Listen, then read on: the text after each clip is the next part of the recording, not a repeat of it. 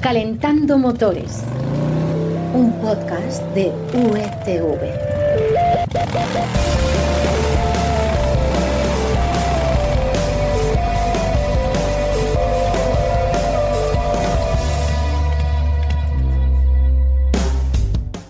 Hola, ¿qué tal? Bienvenidos a Calentando Motores, el podcast que os trae las novedades más interesantes del mundo del automóvil. ¿Y de dónde sacamos esta información, Florian? Hola Carlos, como siempre en Marca Coches y en las secciones de motor del mundo y expansión. Efectivamente, soy Carlos Espinosa y esta semana os vamos a hablar del nuevo Porsche Macan, que no es nuevo al completo, pero sí trae bastantes novedades. También de una curiosidad. Resulta que ya hubo un Renault 5 hace más de 40 años, un Renault 5 eléctrico algunos nos hemos quedado sorprendidos, yo confieso que el primero. Y terminaremos hablando de motos, de la nueva Harley Davidson Sportster. Así que pulsamos el botón de contacto, esperamos a que la luz del semáforo se ponga en verde y arrancamos.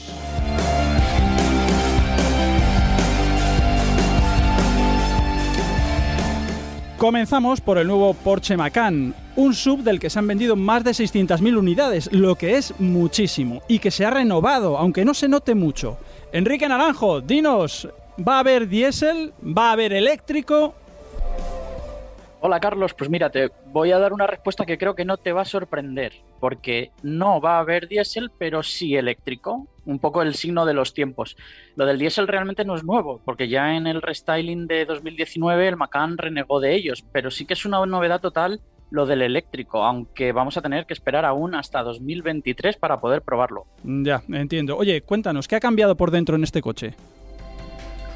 Pues mira, varias cosas. Eh, la primera, el tamaño de la pantalla central, que ahora es más grande, de 10,9 pulgadas, y sobre todo un detalle muy típico de este coche. ¿Te acuerdas aquellas dos grandes hileras de botones a los lados del cambio? Sí, claro. Pues, pues ahora la interpretación es un poco diferente. Ahora van a ser botones táctiles, como si tocáramos la pantalla de, un iPad. Mm, y mm. otra cosita más importante, que te va a gustar además a ti. El volante lo hereda del 911. ¡Ah!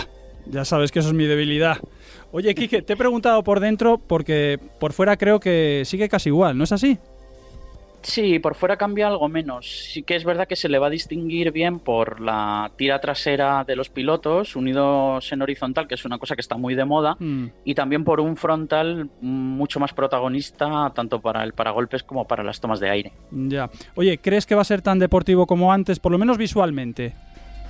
bueno, visualmente y, ya sabes tú también que Porsche hace gala de deportividad y te voy a dar un dato que lo confirma porque para empezar todos los Macan van a tener más potencia que el modelo anterior, 265 caballos para el Macan a secas, 441 eh, para el GTS que es el más potente y el escalón intermedio de 381 para el S. Y además Porsche ha dicho que ha tocado su chasis, así que eh, eso ya sabemos lo que significa. desde luego. Bueno, nos, esperamos lo mejor.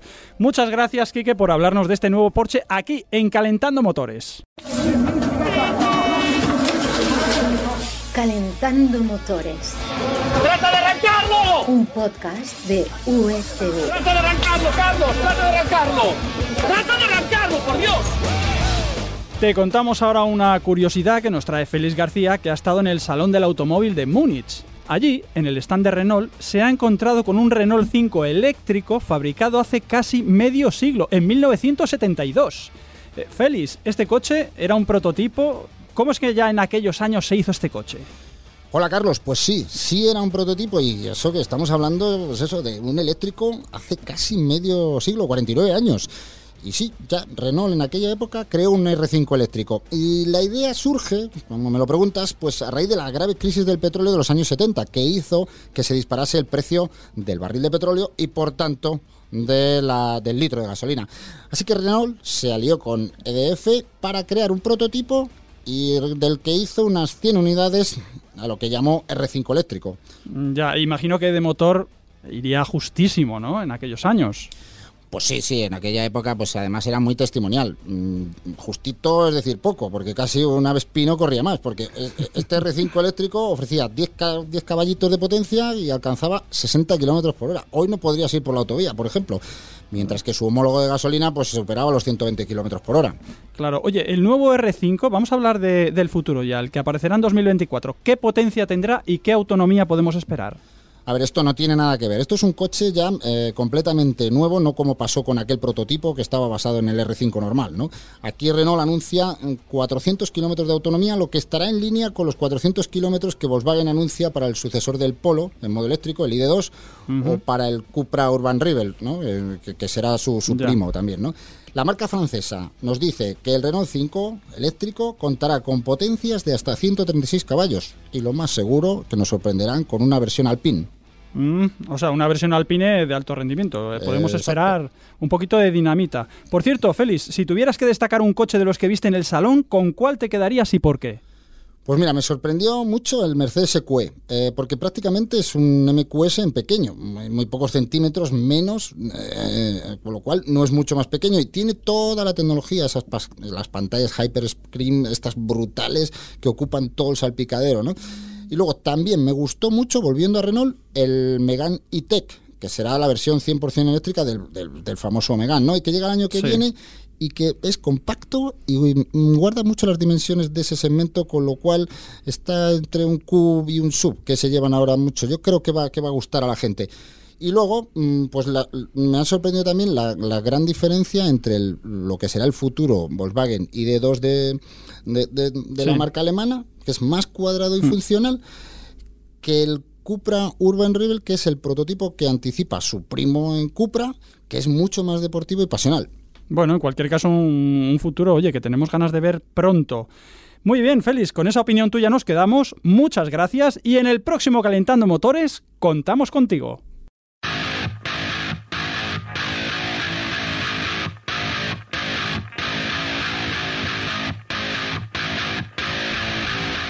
Y ahora nos vamos en moto, en una custom completamente nueva, aunque el nombre nos suena. Nos lo cuenta ahora mismo Florian.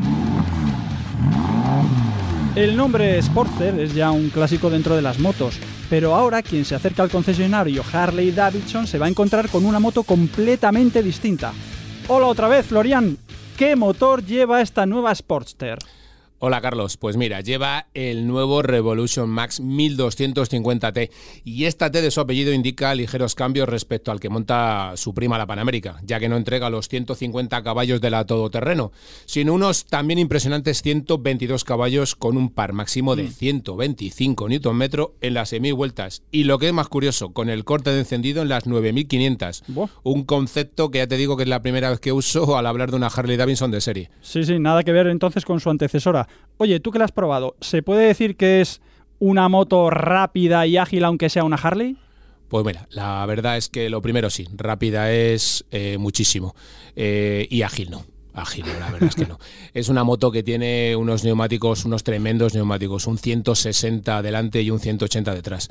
Es muy rápida en las curvas largas eh, y además en su postura agazapada con los mandos ligeramente avanzados eh, y el motor que bombea potencia como si no hubiese un mañana es rapidísima. Pero bueno, esos neumáticos la van a penalizar cuando vayamos en ciudad, en esos cambios bruscos entre calles, esas rotondas lentas. ¿Se nota pesada? No, pesada no, simplemente que es que los neumáticos, ya te digo, son 160 delante. Es mucha, mucha... mucho Mucha goma neumático. que mover. Sí. Oye, he- visto en tu vídeo que tiene gadgets que no me imaginaba nunca en una Harley. Cuéntame. Y bueno, y, y tú y todos, y mucho menos en una Sportster. Hablamos de que las manetas sean regulables en alcance, un puerto USB para conectar el, el móvil, sensor de temperatura ambiente, modos de conducción, e incluso un sistema de seguridad sin llave. ¿no? Supongo entonces que, claro, será mucho más cara que la anterior, que la que teníamos hasta ahora. Bueno, es que hay que resetear porque la familia, la antigua Sportster desapareció. Esto es un nuevo concepto completamente. eh, que parte además de los 16.800. Estos son 1.000 euros más que una Softail estándar. Lo que hace que además ya la Sportster ya no sea la familia, la familia de acceso a, a la marca. Ya, ya. Bueno, es un dinero, pero la moto seguramente lo merece. Con esta Harley, Florian, nos despedimos. En el próximo Calentando Motores te traeremos más novedades. Y ya sabes que también puedes encontrarnos en Marcacoches y en las secciones de motor de El Mundo y Expansión. Un saludo de quien te habla, Carlos Espinosa, y de todos los que hacemos la sección de motor de Unidad Editorial. Florian, compañero motero, muchas gracias. Y ahora dejamos el motor al ralentí sin apagarlo, porque en breve estaremos de nuevo contigo. Hasta entonces, disfruta del motor. ¡Adiós!